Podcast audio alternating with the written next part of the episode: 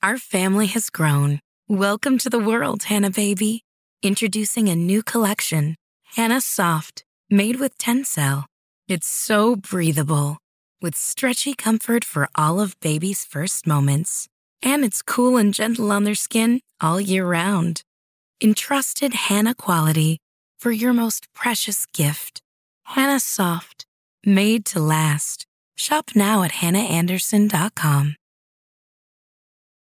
Save big on your Memorial Day barbecue, all in the Kroger app. Get half gallons of delicious Kroger milk for 129 each, then get flavorful Tyson natural boneless chicken breasts for 249 a pound, all with your card and a digital coupon. Shop these deals at your local Kroger today or tap the screen now to download the Kroger app to save big today. Kroger, fresh for everyone. Prices and product availability subject to change. Restrictions apply. See site for details.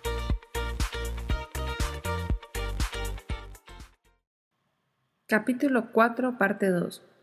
Winston examinó la pequeña habitación en la tienda del señor Charrington. Junto a la ventana, la enorme cama estaba preparada con viejas mantas y una colcha raquítica. El antiguo reloj, en cuya esfera se marcaban las doce horas, seguía con su tic-tac sobre la repisa de la chimenea.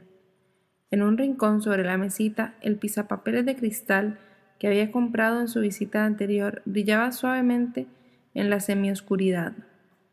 En el hogar de la chimenea había una desvencijada estufa de petróleo, una sartén y dos copas. Todo ello proporcionado por el señor Charrington. Winston puso un poco de agua a hervir. Había traído un sobre lleno de café de la Victoria y algunas pastillas de sacarina. Las manecillas del reloj marcaban las siete y veinte, pero en realidad eran las diecinueve y veinte. Julia llegaría a las diecinueve treinta. El corazón le decía a Winston que todo esto era una locura, sí, una locura consciente y suicida, pero de todos los crímenes que un miembro del partido podía cometer, este era el de más imposible ocultación. La idea había flotado en su cabeza en forma de una visión del pisapapeles de cristal reflejado en la brillante superficie de la mesita. Como él lo había previsto, el señor Charrington no puso ninguna dificultad para alquilarle la habitación. Se alegraba, por lo visto, de los dólares que aquello le proporcionaría. Tampoco parecía ofenderse, ni inclinado a hacer preguntas indiscretas, al quedar bien claro que Winston deseaba la habitación para un asunto amoroso. Al contrario, se mantenía siempre a una discreta distancia y con un aire tan delicado que daba la impresión de haberse hecho invisible en parte. Decía que la intimidad era una cosa de valor inapreciable, que todo el mundo necesitaba un sitio donde poder estar solo de vez en cuando, y una vez que lo hubiera logrado, era de elemental cortesía en cualquier otra persona que conociera este refugio no contárselo a nadie. Y para subrayar en la práctica su teoría, casi desaparecía, añadiendo que la casa tenía dos entradas, una de las cuales daba al patio trasero que tenía una salida a un callejón. Alguien cantaba bajo la ventana. Winston se asomó por detrás de los visillos. El sol de junio estaba aún muy alto y en el patio central una monstruosa mujer sólida como una columna normanda, con antebrazos de un color moreno rojizo y un delantal atado a la cintura, iba y venía continuamente desde el barreño donde tenía la ropa lavada hasta el fregadero colgando cada vez unos pañitos cuadrados que Winston reconoció como pañales. Luego la boca de la mujer no estaba impedida por pinzas para atender. Cantaba con una poderosa voz de contralto. Era solo una ilusión sin esperanza, que pasó como un día de abril, pero aquella mirada, aquella palabra y los ensueños que despertaron me robaron el corazón. Esta canción obsesionaba a Londres desde hacía muchas semanas. Era una de las producciones de una subsección del Departamento de Música con destino a los proles. La letra de estas canciones se componía sin intervención humana en absoluto, valiéndose de un instrumento llamado versificador. Pero la mujer la cantaba con tan buen oído que el horrible son sonete se había convertido en unos sonidos casi agradables. Winston oía la voz de la mujer, el ruido de sus zapatos sobre el empedrado del patio, los gritos de los niños en la calle, y a cierta distancia, muy débilmente, el zumbido del tráfico, y sin embargo su habitación parecía impresionantemente silenciosa, gracias a la ausencia de telepantalla. ¡Qué locura! ¡Qué locura! pensó Winston. Era inconcebible que Julia y él pudieran frecuentar este sitio más de unas semanas sin que los alcanzaran. Pero tentación de disponer de un escondite verdaderamente suyo bajo techo y en un sitio bastante cercano al lugar de trabajo había sido demasiado fuerte para él. Durante algún tiempo después de su visita al campanario les había sido por completo imposible arreglar ninguna cita. Las horas de trabajo habían aumentado implacablemente en preparación a la Semana del Odio. Faltaba todavía más de un mes, pero los enormes y complejos preparativos cargaban de trabajo a todos los miembros del partido. Por fin, ambos pudieron tener la misma tarde libre. Estaban ya de acuerdo en volver a verse en el claro del bosque. La tarde anterior se cruzaron en la calle. Como de costumbre, Winston no miró directamente a Julia y ambos se sumaron a una masa de gente que empujaba en una determinada dirección. Winston se fue acercando a ella. Mirándola con el rabillo del ojo notó enseguida que estaba más pálida que de costumbre.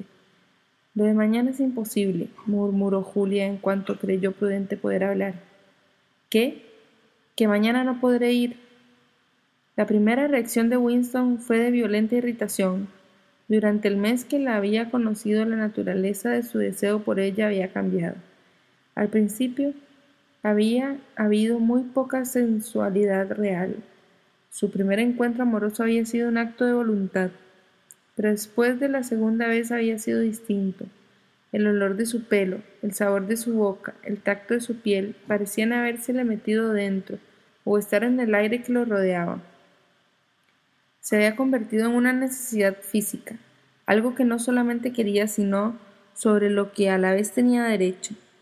Cuando ella dijo que no podía venir, había sentido como si lo estafaran. Pero en aquel momento, la multitud los aplastó el uno contra el otro y sus manos se unieron y ella le acarició los dedos de un modo que no despertaba su deseo sino su afecto. Una honda ternura que no había sentido hasta entonces por ella se apoderó súbitamente de él. Le hubiera gustado en aquel momento llevar ya diez años casado con Julia. Deseaba intensamente poderse pasear con ella por las calles, pero no como ahora lo hacía, sino abiertamente, sin miedo alguno, hablando trivialidades y comprando los pequeños objetos necesarios para la casa. Deseaba sobre todo vivir con ella en un sitio tranquilo sin sentirse obligado a acostarse cada vez que conseguían reunirse. No fue en aquella ocasión precisamente, sino al día siguiente, cuando se le ocurrió la idea de alquilar la habitación del señor Charrington. Cuando se lo propuso a Julia, ésta aceptó inmediatamente. Ambos sabían que era una locura. Era como si avanzaran a propósito hacia sus tumbas. Mientras la esperaba sentado al borde de la cama, volvió a pensar en los sótanos del Ministerio del Amor, era notable cómo entraba y salía en la conciencia de todos aquel predestinado horror. Allí estaba clavado en el futuro, precediendo a la muerte con tanta inevitabilidad como el 99 precede al 100. No se puede evitar, pero quizá se pudiera aplazar. Sin embargo, de cuando en cuando, por un consciente acto de voluntad, se decidía uno a acortar el intervalo, a precipitar la llegada de la tragedia. En este momento sintió Winston unos pasos rápidos en la escalera. Julia irrumpió en la habitación. Llevaba una bolsa de lona oscura y basta como la que solía llevar al ministerio. Winston le tendió los brazos, pero ella apartóse nerviosa, en parte porque le estorbaba la bolsa llena de herramientas. Un momento, dijo. Deja que te enseñe lo que traigo. ¿Trajiste ese asqueroso café de la Victoria? Ya me lo figuré. Puedes tirarlo, porque no lo necesitaremos. Mira. Se arrodilló, tiró al suelo la bolsa abierta y de ella salieron varias herramientas, entre ellas un destornillador. Pero debajo venían varios paquetes de papel. El primero que cogió Winston le produjo una sensación familiar y a la vez extraña. Estaba lleno de algo arenoso, pesado, que cedía donde quiera que se le tocaba. No será azúcar, ¿verdad? dijo asombrado. Azúcar de verdad, no sacarina, sino verdadero azúcar. Y aquí tienes un magnífico pan blanco, no esas porquerías que nos dan. Y un bote de mermelada. Y aquí tienes un bote de leche condensada. Pero fíjate en esto. Estoy orgullosísima de haberlo conseguido. Tuve que envolverlo con tela de saco para que no se conociera por qué. Pero no necesitaba explicarle por qué lo había envuelto con tanto cuidado. El, el aroma que despedía aquello llenaba la habitación, un olor exquisito que parecía emanado de su primera infancia, el olor que solo se percibía ya de vez en cuando al pasar por un corredor y antes de que le cerraran a uno la puerta violentamente ese olor que se difundía misteriosamente por una calle llena de gente y que desaparecía al instante. Es café, murmuró Winston. Café de verdad. Es café del partido interior. Un kilo, dijo Julia. ¿Cómo te las arreglaste para conseguir todo esto? Son provisiones del partido interior. Esos cerdos no se privan de nada. Pero claro está, los camareros, las criadas y la gente que lo rodea cogen cosas de vez en cuando. Y mira, también te traigo un paquetito de té. Winston se había sentado junto a ella en el suelo. Abrió un pico del paquete y lo olió. Es té auténtico. Últimamente ha habido muchos té. Han conquistado la India o algo así, dijo Julia vagamente. Pero escucha, querido, quiero que te vuelvas de espalda unos minutos. Siéntate en el lado de allá de la cama. No te acerques demasiado a la ventana y no te vuelvas hasta que te lo diga. Winston la obedeció y se puso a mirar abstraído por los visillos de la muselina. Abajo en el patio la mujer de los rojos antebrazos seguía yendo y viniendo entre el lavadero y el tendedero. Se quitó dos pinzas más de la boca y cantó con mucho sentimiento. Dicen que el tiempo lo cura todo, dicen que siempre se olvida, pero las sonrisas y lágrimas a lo largo de los años me retuercen el corazón. Por lo visto se sabía la canción de memoria. Su voz subía a la habitación en el cálido aire estival, bastante armoniosa y cargada de una especie de feliz melancolía. Se tenía la sensación de que esa mujer habría sido perfectamente feliz si la tarde de junio no hubiera terminado nunca, y la ropa lavada para atender no se hubiera agotado. Le habría gustado estarse allí mil años tendiendo pañales y cantando tonterías. Le parecía muy curioso a Winston no haber oído nunca a un miembro del partido cantando espontáneamente y en soledad. Habría parecido una herejía política, una excentricidad peligrosa, algo así como hablar consigo mismo. Quizá la gente solo cantara cuando estuviera a punto de morirse de hambre. Ya puedes volverte, dijo Julia. Se dio la vuelta y por un segundo casi no la reconoció. Había esperado verla desnuda, pero no lo estaba. La transformación había sido mucho mayor. Se había pintado la cara. Debía de haber comprado el maquillaje en alguna tienda de los barrios proletarios. Tenía los labios de un rojo intenso, las mejillas rosadas y la nariz con polvos. Incluso se había dado un toquecito debajo de los ojos para resaltar su brillantez. No se había pintado muy bien, pero Winston entendía poco de esto. Nunca había visto ni se había atrevido a imaginar a una mujer del partido con cosméticos en la cara. Era sorprendente el cambio, tan favorable que había experimentado el rostro de Julia. Con unos cuantos toques de color en los sitios adecuados, no solo estaba mucho más bonita, sino, lo que era más importante, infinitamente más femenina. Su cabello corto y su mono juvenil de chico realzaban aún más este efecto. Al abrazarla sintió Winston un perfume a violetas sintéticas. Recordó entonces la semioscuridad de una cocina en un sótano y la boca negra cavernosa de una mujer. Era el mismísimo perfume que aquella había usado, pero, pero a Winston no le importaba esto por lo pronto. También perfume, dijo. Sí, querido, también me he puesto perfume. ¿Y sabes lo que voy a hacer ahora? Voy a buscarme en donde sea un verdadero vestido de mujer y me lo pondré en vez de estos asquerosos pantalones. Llevaré medias de seda y zapatos de tacón alto. Estoy dispuesta a ser en esta habitación una mujer y no una camarada del partido. Se sacaron las ropas y se subieron a la gran cama de caoba. Era la primera vez que él se desnudaba por completo en su presencia. Hasta ahora había tenido demasiada vergüenza de su pálido y delgado cuerpo, con las varices saliéndose en las pantorrillas y el trozo descolorido justo encima de su tobillo. No había sábanas, pero la manta sobre la que estaban echados estaba gastada y era suave, y el tamaño y lo blando de la cama los tenía asombrados. Seguro que está llena de chinches, pero ¿qué importa? dijo Julia. No se veían camas dobles en aquellos tiempos, excepto en la casa de los proles. Winston había dormido en una ocasionalmente en su niñez. Julia no recordaba haber dormido nunca en una. Durmieron después un ratito. Cuando Winston se despertó, el reloj marcaba cerca de las nueve de la noche. No se movieron porque Julia dormía con la cabeza apoyada en el hueco de su brazo.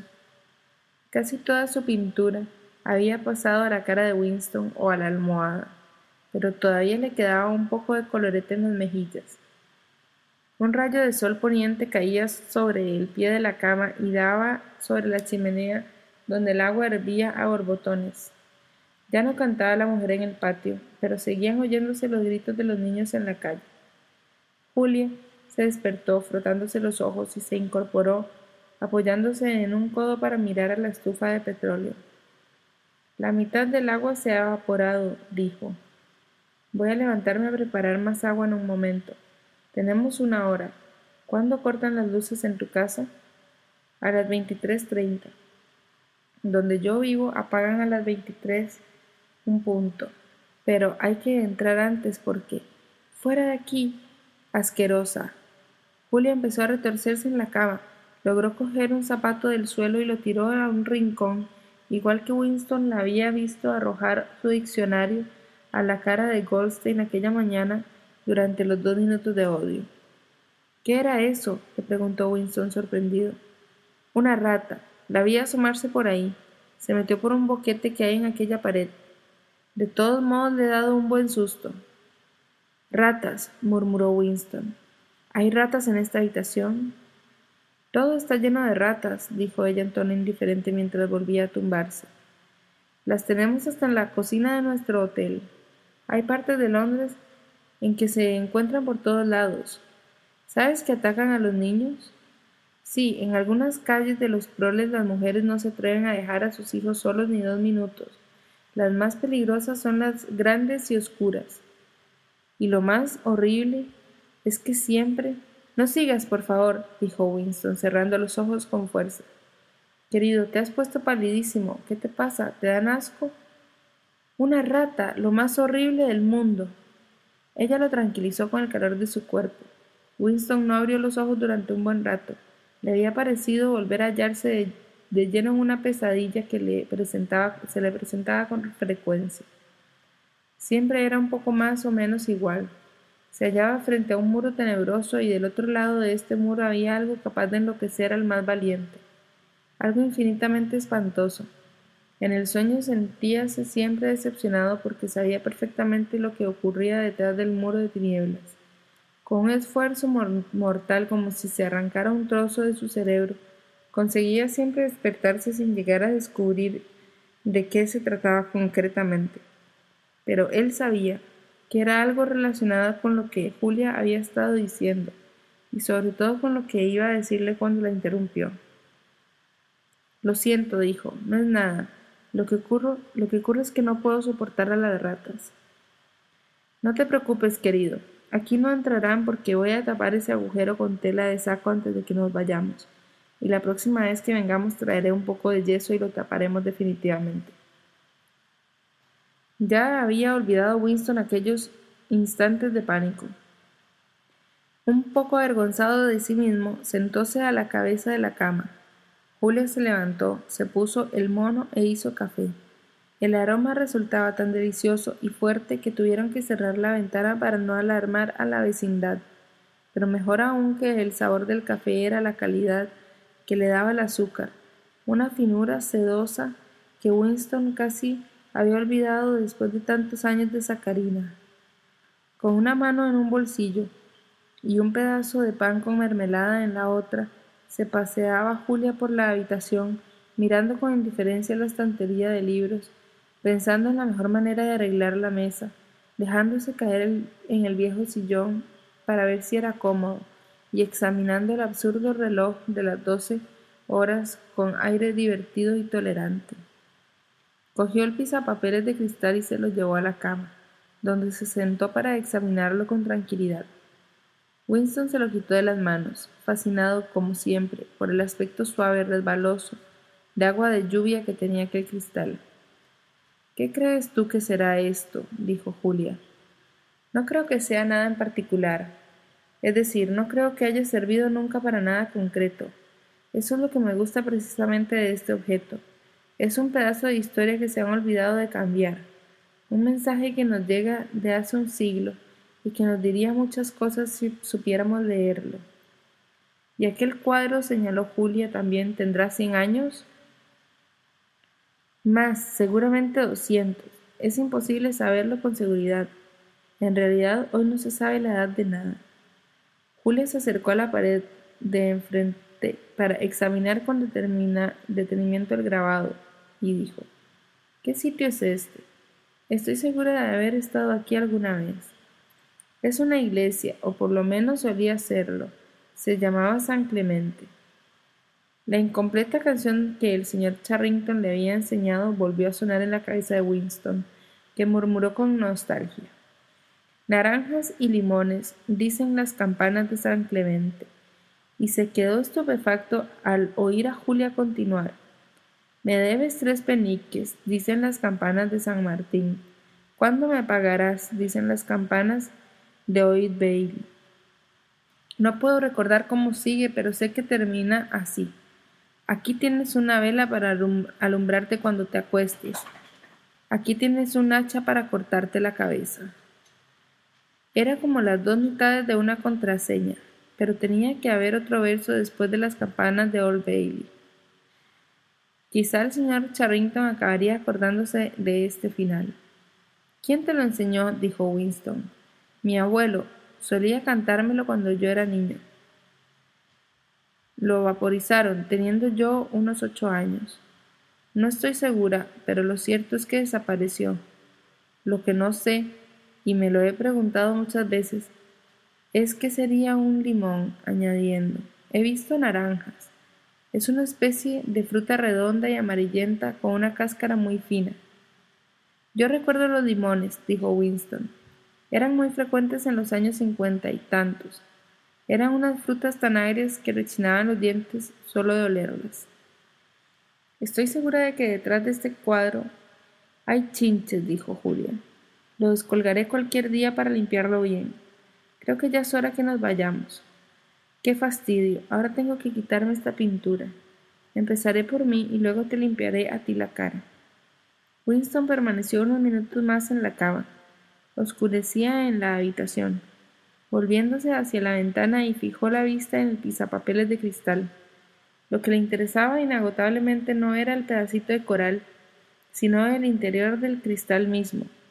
Tenía tanta profundidad y sin embargo era transparente, como hecho con aire, como si la superficie cristalina hubiera sido la cubierta del cielo que encerrase un diminuto mundo con toda su atmósfera.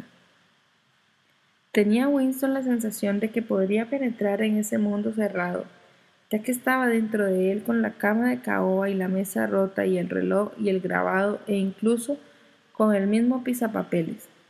Sí, el pisapapeles era la habitación en que se hallaba Winston, y el coral era la vida de Julia y la suya clavadas eternamente en el corazón del cristal. Our family has grown. Welcome to the world, Hannah Baby. Introducing a new collection, Hannah Soft, made with Tencel. It's so breathable, with stretchy comfort for all of baby's first moments. And it's cool and gentle on their skin all year round. Entrusted Hannah quality for your most precious gift. Hannah Soft, made to last. Shop now at hannahanderson.com. Save big on your Memorial Day barbecue, all in the Kroger app. Get half gallons of delicious Kroger milk for 129 each, then get flavorful Tyson natural boneless chicken breasts for 249 a pound, all with your card and a digital coupon. Shop these deals at your local Kroger today or tap the screen now to download the Kroger app to save big today. Kroger, fresh for everyone. Prices and product availability subject to change. Restrictions apply. See site for details.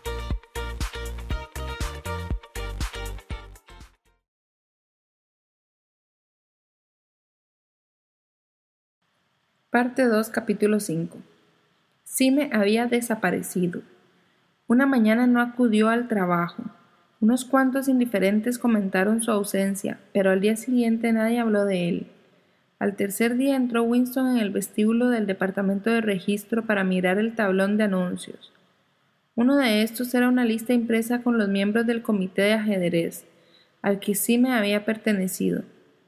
La lista era idéntica a la de antes, Nada había sido tachado en ella, pero contenía un nombre menos.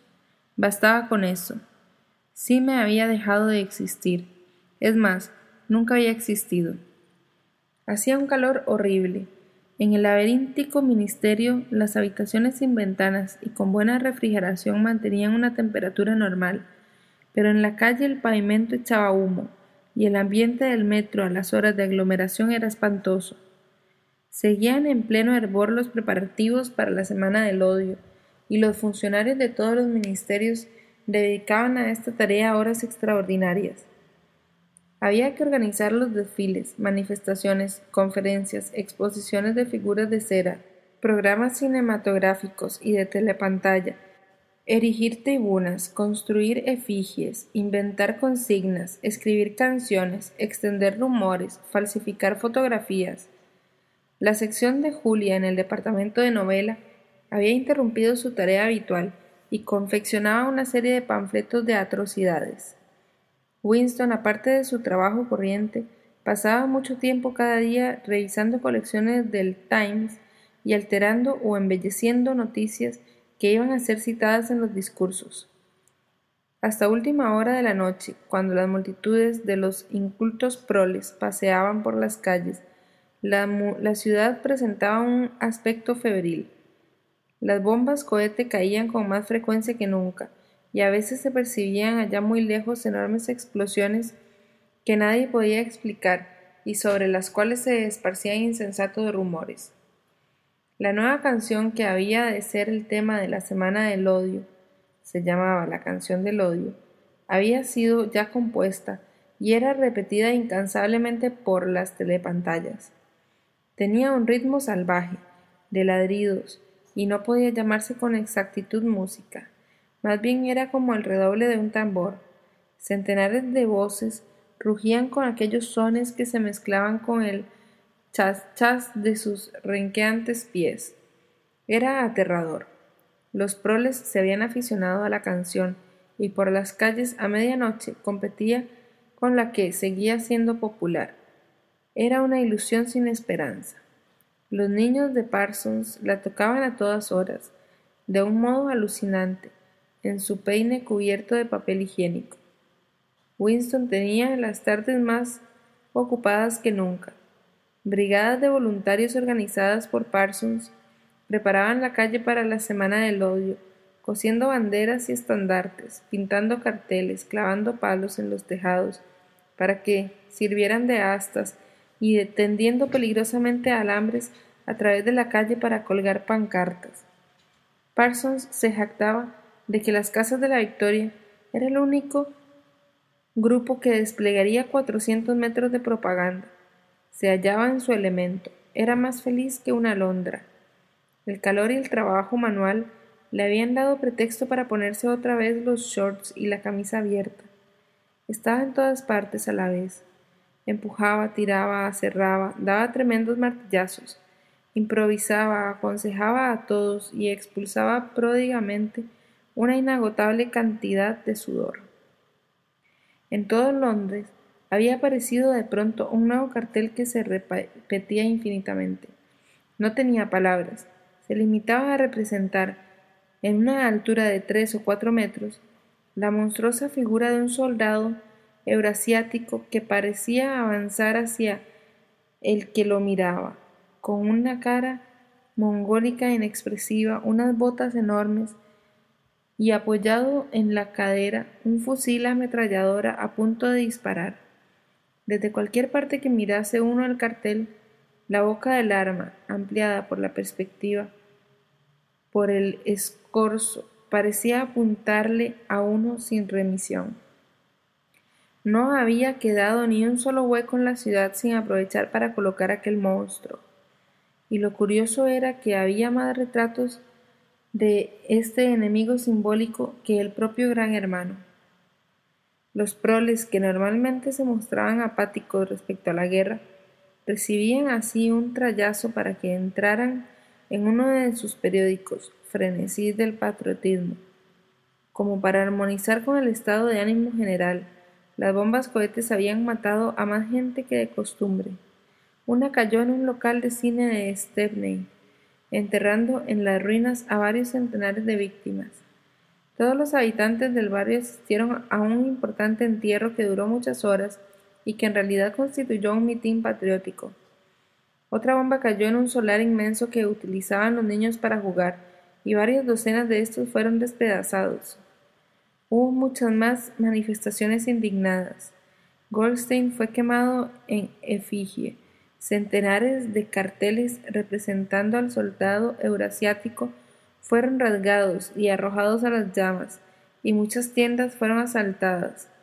Luego se esparció el rumor de que unos espías dirigían los cohetes mortíferos por medio de radio, y un anciano matrimonio acusado de extranjería pereció abrazado cuando las turbas incendiaron su casa.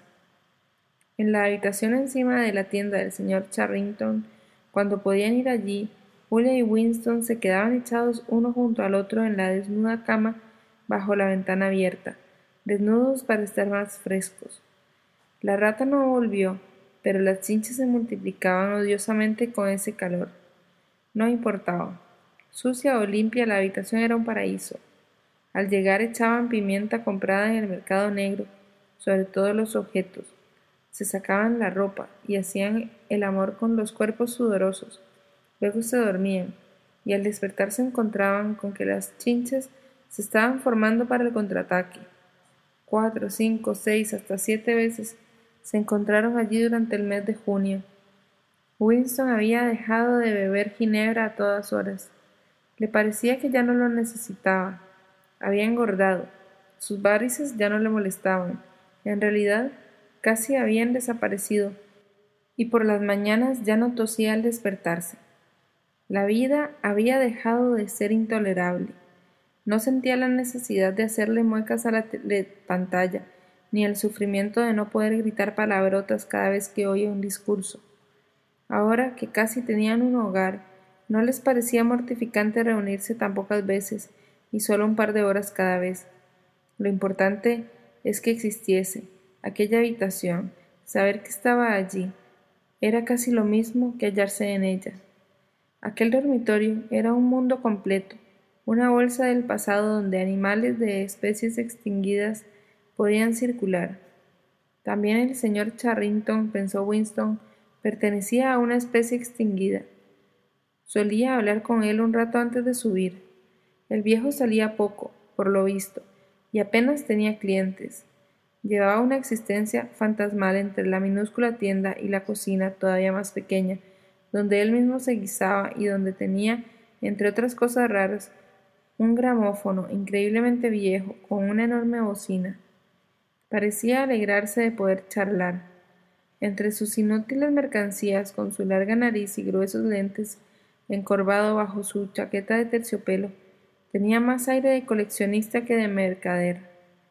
De vez en cuando, con un entusiasmo muy moderado, cogía alguno de los objetos que tenía a la venta, sin preguntarle nunca a Winston si lo quería comprar, sino enseñándoselo solo para que lo admirase. Hablar con él era como escuchar el tintineo de una desvencijada cajita de música. Algunas veces se sacaba de los desvanes de su memoria algunos polvorientos retazos de canciones olvidadas. Había una sobre veinticuatro pájaros negros y otra sobre una vaca con un cuerno torcido y otra que relataba la muerte del pobre gallo Robin. He pensado que podría gustarle a usted, decía con una risita tímida cuando repetía algunos versos sueltos de aquellas canciones, pero nunca recordaba ninguna canción completa. Winston y Julia sabían perfectamente, en verdad, ni un solo momento dejaban de tenerlo presente, que aquello no podía durar. A veces la sensación de que la muerte se cernía sobre ellos les resultaba tan sólida como el lecho donde estaban echados y se abrazaban con una desesperada sensualidad, como un alma condenada aferrándose a su último rato de placer cuando faltan cinco minutos para que suene el reloj. Pero también había veces en que no solo se sentían seguros, sino que tenían una sensación de permanencia. Creían entonces que nada podía ocurrirles mientras estuvieran en su habitación. Llegar allí era difícil y peligroso, pero el refugio era invulnerable. Igualmente Winston, mirando el corazón del pisapapeles, había sentido como si fuera posible penetrar en aquel mundo de cristal y que una vez dentro de el tiempo se podría detener. Con frecuencia se entregaban ambos a ensueños de fuga. Se imaginaban que tendrían una suerte magnífica por tiempo indefinido y que podrían continuar llevando aquella vida clandestina durante toda su vida natural. O bien Catherine moría, lo cual les permitiría a Winston y a Julia, mediante sutiles maniobras, llegar a casarse, o se suicidarían juntos, o desaparecerían, disfrazándose de tal modo que nadie los reconocería, aprendiendo a hablar con acento proletario, logrando un trabajo en una fábrica y viviendo siempre sin ser descubiertos en una callejuela como aquella. Los dos sabían que todo esto eran tonterías, en realidad no había escapatoria, e incluso el único plan posible, el suicidio. No estaban dispuestos a llevarlo a efecto. Dejar pasar los días y las semanas, devanando un presente sin futuro, era lo instintivo, lo mismo que nuestros pulmones ejecutan el movimiento respiratorio siguiente mientras tienen aire disponible. Además, a veces hablaban de rebelarse contra el partido de un modo activo, pero no tenían idea de cómo dar el primer paso. Incluso si la fabulosa hermandad existía, quedaba la dificultad de entrar en ella. Winston le contó a Julia la extraña intimidad que había, o parecía haber, entre él y O'Brien, y del impulso que sentía a veces de salirle al encuentro a, a y decirle que era enemigo del partido y pedirle ayuda. Era muy curioso que a Julia no le parecía una locura semejante proyecto. Estaba acostumbrada a juzgar a las gentes por su cara, y le parecía natural que Winston confiase en O'Brien, basándose solamente en un destello de sus ojos. Además, Julia daba por cierto que todos, o casi todos, odiaban secretamente al partido e infringían sus normas si creían poderlo hacer con impunidad, pero se negaba a admitir que existiera ni pudiera existir jamás una oposición amplia y organizada. Los cuentos sobre Goldstein y su ejército subterráneo, decía, eran solo un montón de estupideces que el partido se había inventado para sus propios fines y en los que todos fingían creer. Innumerables veces, en manifestaciones espontáneas y asambleas del partido, había gritado Julia con todas sus fuerzas, pidiendo la ejecución de personas cuyos nombres nunca había oído y en cuyos supuestos crímenes no creía, ni mucho menos. Cuando tenían efecto los procesos públicos, Julia acudía entre las jóvenes de la Liga Juvenil que rodeaban el edificio de los tribunales noche y día y gritaba con ellas Muerte a los traidores. Durante dos minutos de odio siempre insultaba a Goldstein con más energía que los demás. Sin embargo, no tenía la menor idea de quién era Goldstein, ni de las doctrinas que pudiera representar. Había crecido dentro de la revolución y era demasiado joven para recordar las batallas ideológicas de los años cincuenta y sesenta y tantos. No podía imaginar un movimiento político independiente, y en todo, el, todo caso el partido era invencible. Siempre existiría, y nunca iba a cambiar ni en lo más mínimo. Lo más que podía hacerse era rebelarse secretamente, o en ciertos casos por actos aislados de violencia como matar a alguien o poner una bomba en algún sitio. En cierto modo, Julia era menos susceptible que Winston a la propaganda del partido. Una vez se refirió a él a la guerra contra Eurasia y se quedó asombrado cuando ella, sin concederle importancia a la cosa, dio por cierto que no había tal guerra. Casi con toda seguridad, las bombas cohetes que caían diariamente sobre Londres eran lanzadas por el mismo gobierno de Oceanía, solo para que la gente estuviera siempre asustada. A Winston nunca se le había ocurrido esto. También despertó en él Julia una especie de envidia al confesarle que durante los dos minutos de odio lo peor para ella era contenerse y no romper a reír a carcajadas, porque Julia nunca discutía las enseñanzas del partido a no ser que afectara a su propia vida. Estaba dispuesta a aceptar la mitología oficial, porque no parecía importarle la diferencia entre verdad y falsedad. Creía, por ejemplo, porque lo había aprendido en la escuela, que el partido había inventado los aeroplanos. En cuanto a Winston, recordaba que en su época escolar, en los años cincuenta y tantos, el partido no pretendía haber inventado, en el campo de la aviación, más que el autogiro. Una docena de años después, cuando Julia iba a la escuela, se trataba ya del aeroplano en general. Al cabo de otra generación asegurarían haber descubierto la máquina de vapor. Y cuando Winston le dijo que los aeroplanos existían ya antes de nacer él y mucho antes de la revolución, esto le pareció a la joven carecer de todo interés. ¿Qué importaba después de todo quién hubiese inventado los aeroplanos? Mucho más le llamó la atención a Winston que Julia no recordaba que Oceanía había estado en guerra hacía cuatro años con Asia Oriental y en paz con Eurasia. Desde luego para ella la guerra era una filfa, pero por lo visto no se había dado cuenta de que el nombre del enemigo había cambiado. Yo creía que siempre habíamos estado en guerra con Eurasia, dijo en tono vago.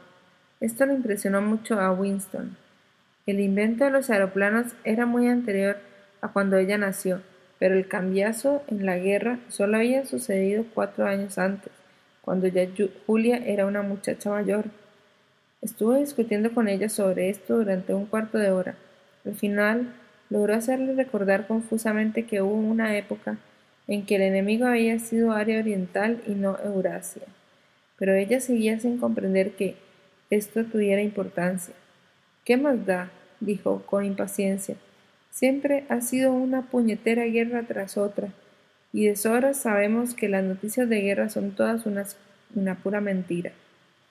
A veces le hablaba a Winston del departamento de registro y de las descaradas falsificaciones que él perpetraba allí por encargo del partido. Todo esto no la escandalizaba.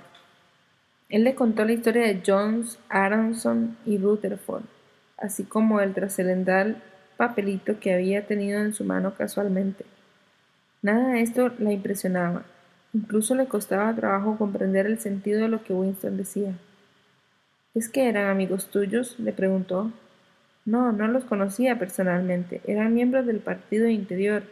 Además eran mucho mayores que yo.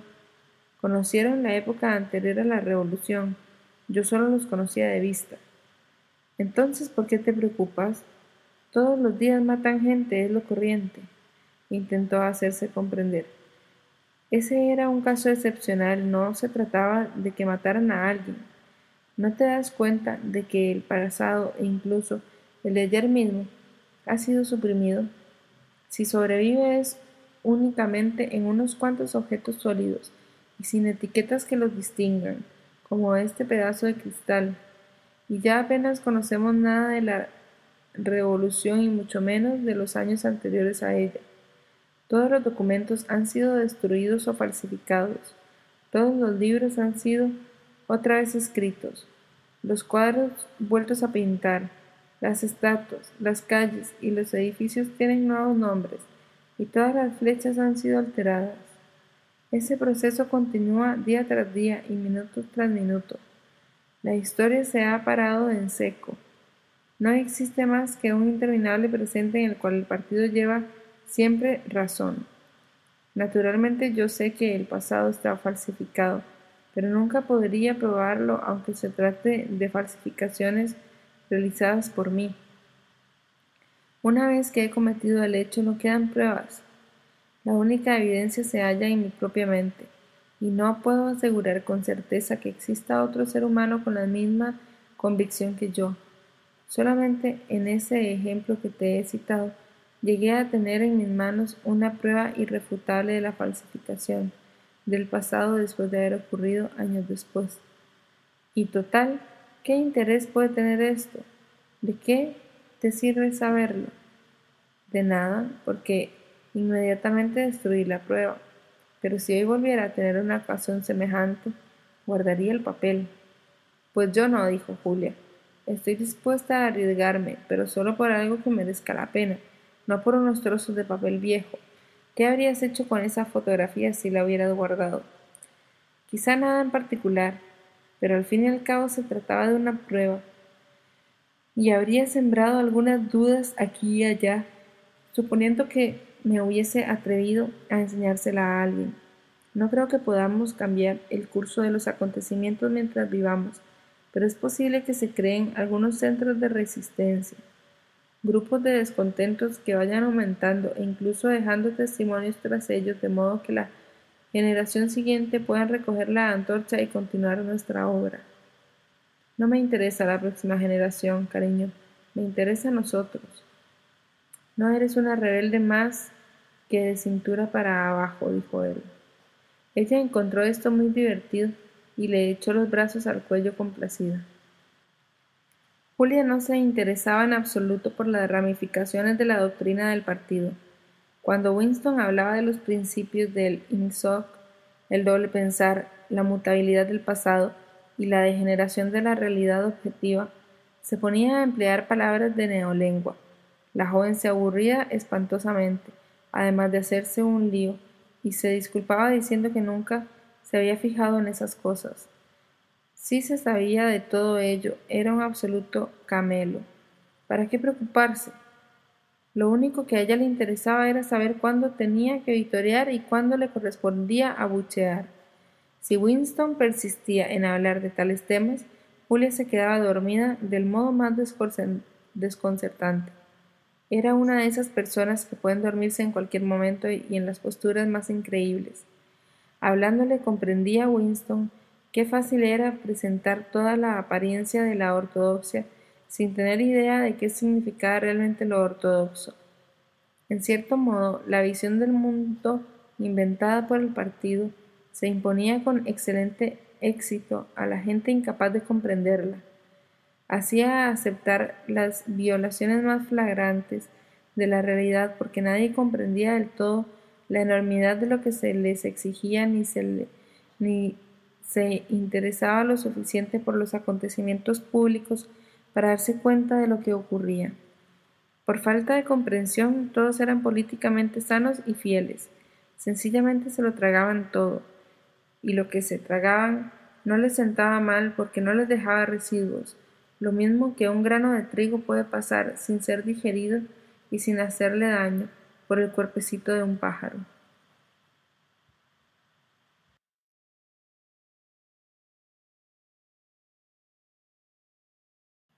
Parte 2, capítulo 6.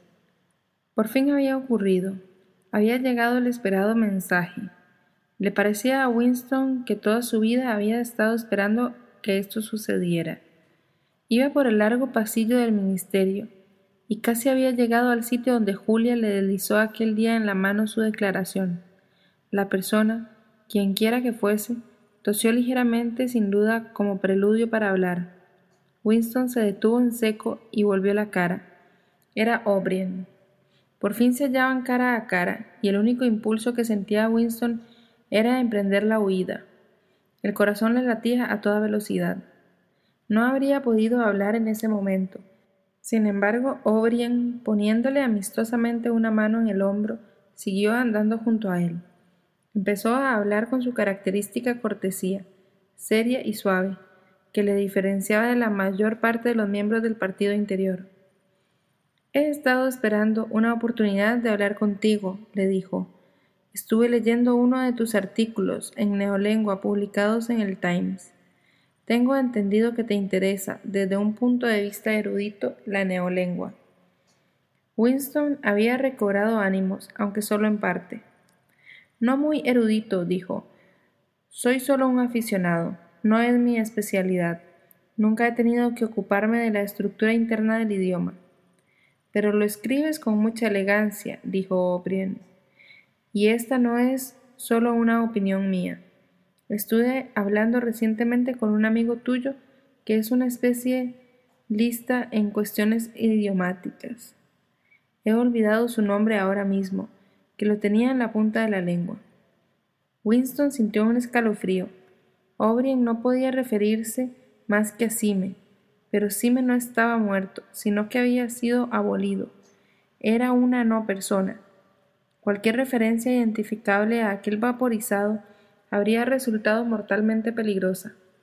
De manera que la alusión que acababa de hacer O'Brien debía de significar una señal secreta. Al compartir con él este pequeño acto decrimental, se habían convertido los dos en cómplices. Continuaron recorriendo lentamente el corredor hasta que O'Brien se detuvo. Con la tranquilizadora amabilidad que él infundía siempre en sus gestos, aseguró bien sus gafas sobre la nariz y prosiguió. Lo que quise decir fue que noté en tu artículo que habías empleado dos palabras ya anticuadas. En realidad hace muy poco tiempo que se han quedado anticuadas. ¿Has visto la décima edición del diccionario de neolengua? No, dijo Winston. No creía que estuviese ya publicado. Nosotros seguimos usando la novena edición en el departamento de registro. Bueno, la décima edición tardará varios meses en aparecer, pero ya han circulado algunos ejemplares en pruebas. Yo tengo uno. Quizá te interese verlo, ¿no? Muchísimo, dijo Winston, comprendiendo inmediatamente la intención del otro. Algunas de las modificaciones introducidas son muy ingeniosas. Creo que te sorprenderá la reducción del número de verbos. Vamos a ver. ¿Será mejor que te mande un mensajero con el diccionario? Pero temo no acordarme, siempre me pasa igual. Quizás pueda recogerlo en mi piso a una hora que te convenga. Espera, voy a, darte la dirección. Se hallaban frente a una telepantalla. Como distraído, O'Brien se buscó maquinalmente en los bolsillos y por fin sacó una pequeña agenda forrada en cuero y un lápiz tinta morado. Colocándose respecto a la telepantalla de manera que el observador pudiera leer bien lo que escribía, apuntó la dirección, arrancó la hoja y se la dio a Winston. Suelo estar en casa por las tardes, dijo. Si no, mi criado te dará el diccionario. Ya se había marchado dejando a Winston con el papel en la mano. Esta vez no había necesidad de ocultar nada, sin embargo grabó en la memoria las palabras escritas, y horas después tiró el papel en el agujero de la memoria junto con otros. No habían hablado más de dos minutos. Aquel breve episodio solo podía tener un significado.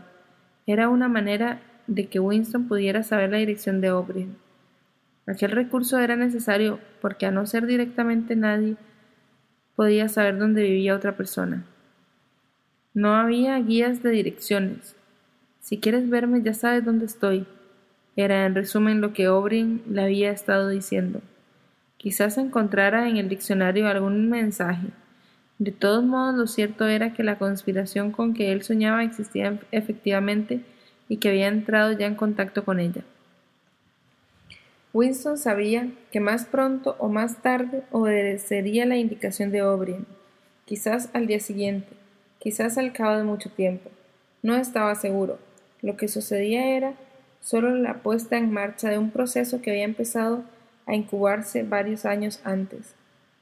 El primer paso consistió en un pensamiento involuntario y secreto. El segundo fue el acto de abrir el diario. Aquello había pasado de los pensamientos a las palabras, y ahora de las palabras a la acción. El último paso tendría lugar en el Ministerio del Amor, pero Winston ya lo había aceptado. Al final de aquel asunto estaba implícito en su comienzo. De todos modos, asustaba un poco, o con más exactitud, era un pregusto de la muerte, como estar ya menos vivo. Incluso mientras hablaba Orien y penetraba en él el sentido de sus palabras, le había recorrido un escalofrío. Fue como si avanzara hacia la humedad de una tumba y la impresión no disminuía por el hecho de que él hubiera sabido siempre que la tumba estaba allí esperándole. Introducing Wondersuite from Bluehost.com, the tool that makes WordPress wonderful for everyone. Website creation is hard, but now with Bluehost, you can answer a few simple questions about your business and goals, and the Wondersuite tools will automatically lay out your WordPress website or store in minutes. Seriously. From there, you can customize your design, pick your brand colors, and add blocks. No custom theme or coding required. You'll get content suggestions that you can keep or revise, and with Yoast SEO built in, we automatically help you get found in search engines. From step by step guidance to suggested plugins to an AI powered help bot. Our built in tools make WordPress wonderful for everyone. Whether you're a beginner or a pro, you can join over 2 million Bluehost users. Go to bluehost.com slash wondersuite. That's bluehost.com slash wondersuite. Our family has grown. Welcome to the world, Hannah baby. Introducing a new collection, Hannah Soft, made with Tencel. It's so breathable, with stretchy comfort for all of baby's first moments. And it's cool and gentle on their skin all year round. Entrusted Hannah quality for your most precious gift. Hannah Soft, made to last. Shop now at hannahanderson.com.